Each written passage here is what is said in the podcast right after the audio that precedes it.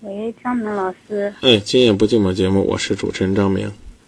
好，我只想问一声，我和我丈夫之间究竟能不能生活下去了？是个什么样的情况呢？他对我经常的不信任，嗯哼，他在外地打工，一来家就是用怀疑的眼光去看我。嗯，你之前让他伤心过吗？我自己我也没有，从来没有。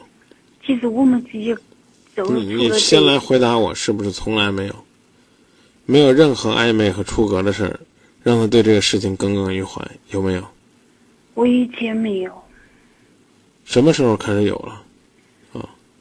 就是他在外地打工，我在家。有时候了，家的地里头的活儿了啥了，有人如果说愿意帮我，或者说我跟别人，就是说我我在家不是跟着人家盖房子，啊，啊，跟人家盖房子，我我要是如果说跟人通一个电话，他就会疑心我。嗯，在某种意义上呢，这还是一种对你的重视，只不过是这种重视呢，被妖魔化了，啊，应该是一种爱，但呢，对于你的丈夫来讲，已经把它变成伤害了。吃醋呢是人之天性，但是呢，如果说没来由的吃醋，或者说吃起来没完，这恐怕都很痛苦。所以呢，你还是好好的和你的家人相处吧，因为他既然这样做，我觉得我刚不说了嘛，是不是？里边说明有个本质，他还是在乎、在意，只不过有的时候呢，希望能够有机会表现一下自己的大男子主义而已。不，他现在现在他怀疑我跟人有了有，他怀疑我有了外遇，嗯，他去人家家里闹了。所以我刚才就问你嘛，你这个究竟是无中生有，还是捕风捉影？如果有风有影可捕，那你就得悠着点儿，说明你在处理问题的时候是需要注意方式、方法和分寸的，你知道吧？啊，如果没有啊，纯粹是他胡思乱想，那我觉得过一阵儿呢，他也就冷却了。关键是你自己怎么看待这个问题，你们两个之间的感情应该怎么样更新。外来的东西呢，可能入侵呢，有的时候呢，不是我们的意志为转移的，但是就好像细菌来伤害一个人一样。如果说你们两个啊，抵抗力都特别强，免疫力都特别强，然后呢，哎，呃，相爱的两个人压根儿呢就就就无缝可寻，哪里来什么爬缝的苍蝇，哪里来什么感情的猜疑和隔阂呢？所以呢，他的性格也一定要慢慢帮他纠正。这种性格很危险、很偏执的，这需要过程。他得认识到自己，啊，得调整调整从，来他从来不认识他自己这是比较麻烦的的。错误了。老话讲呢，叫说人贵有自知之明。河南话说，你这人主鬼不主鬼，就看你有没有自知之明，对不对？如果他没有他，就是他没没有啊有自知之明，就比较麻烦。这个真的比较麻烦。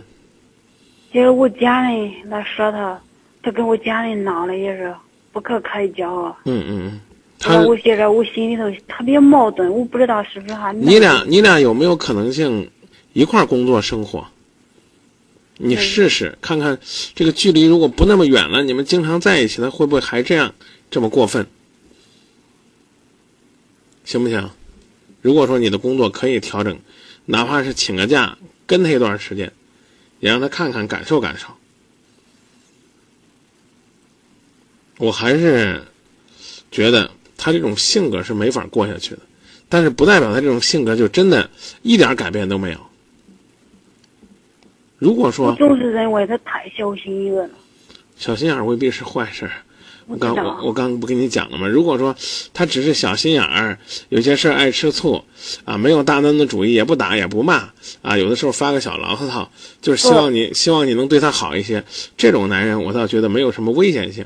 如果是又打又骂，实施家庭暴力啊，这这我觉得对这这就对有点危险了他打我骂我，还甚至啊。那那一这次他掐我的脖，那这就得小心了。我不常知道我我能常不能我嗯常在节目里边说啊，这个感情出现隔阂不可怕啊，有个小打小闹呢，可能也是夫妻感情交流的一种方式。但是如果说危及到生命，那这个人就太危险了，对不对？是嗯我只想问，我不能不能跟他咋生活下去？他你这样对我，你还敢不他敢用？话来伤我，你还敢不敢跟他生生活下去我害怕，我不敢。啊？那你愿意面对离婚吗？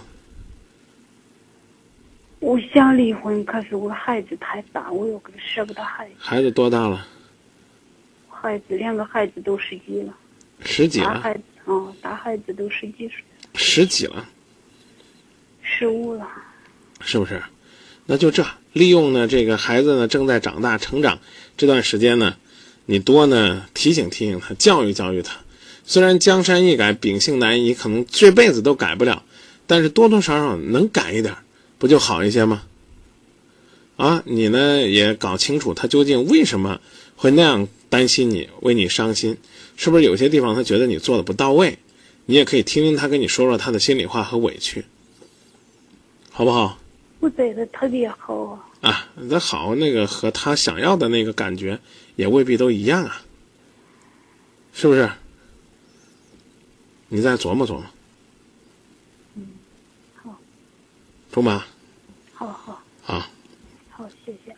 那就这啊，一句话，放弃还舍不得，那那那就那就再考虑考虑，能不能找到其他更好的方向。